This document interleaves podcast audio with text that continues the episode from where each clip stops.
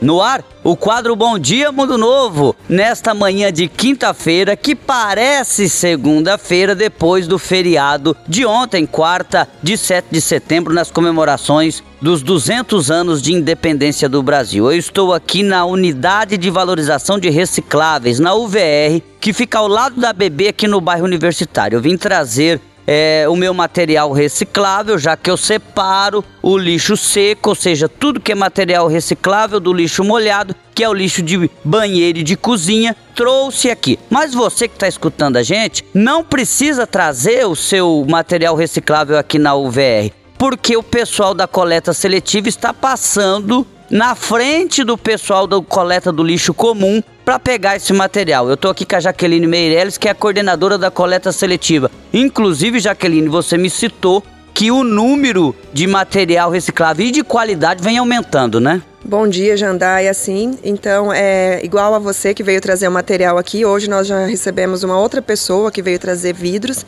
E a cada dia que passa, nós percebemos um aumento significativo na quantidade de material que está vindo é, para o VR. Isso é resultado das campanhas de educação ambiental, é, das visitas das crianças aqui na UVR, é, do apoio das professoras também. Então, cada dia que passa está aumentando a quantidade e a qualidade. Mas ainda o nosso desafio é muito grande, né? Tem que aumentar, tem que dobrar.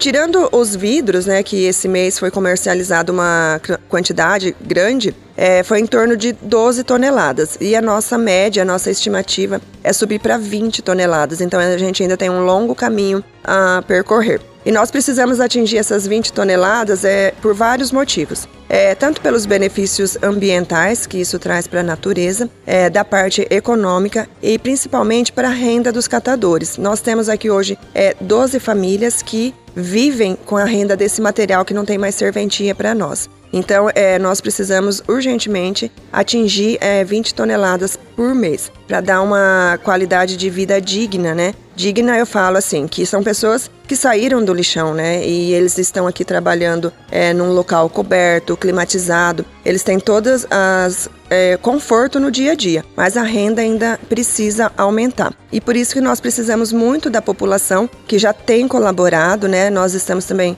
é, visitando de novo as escolas, é, orientando sobre como separar corretamente os resíduos.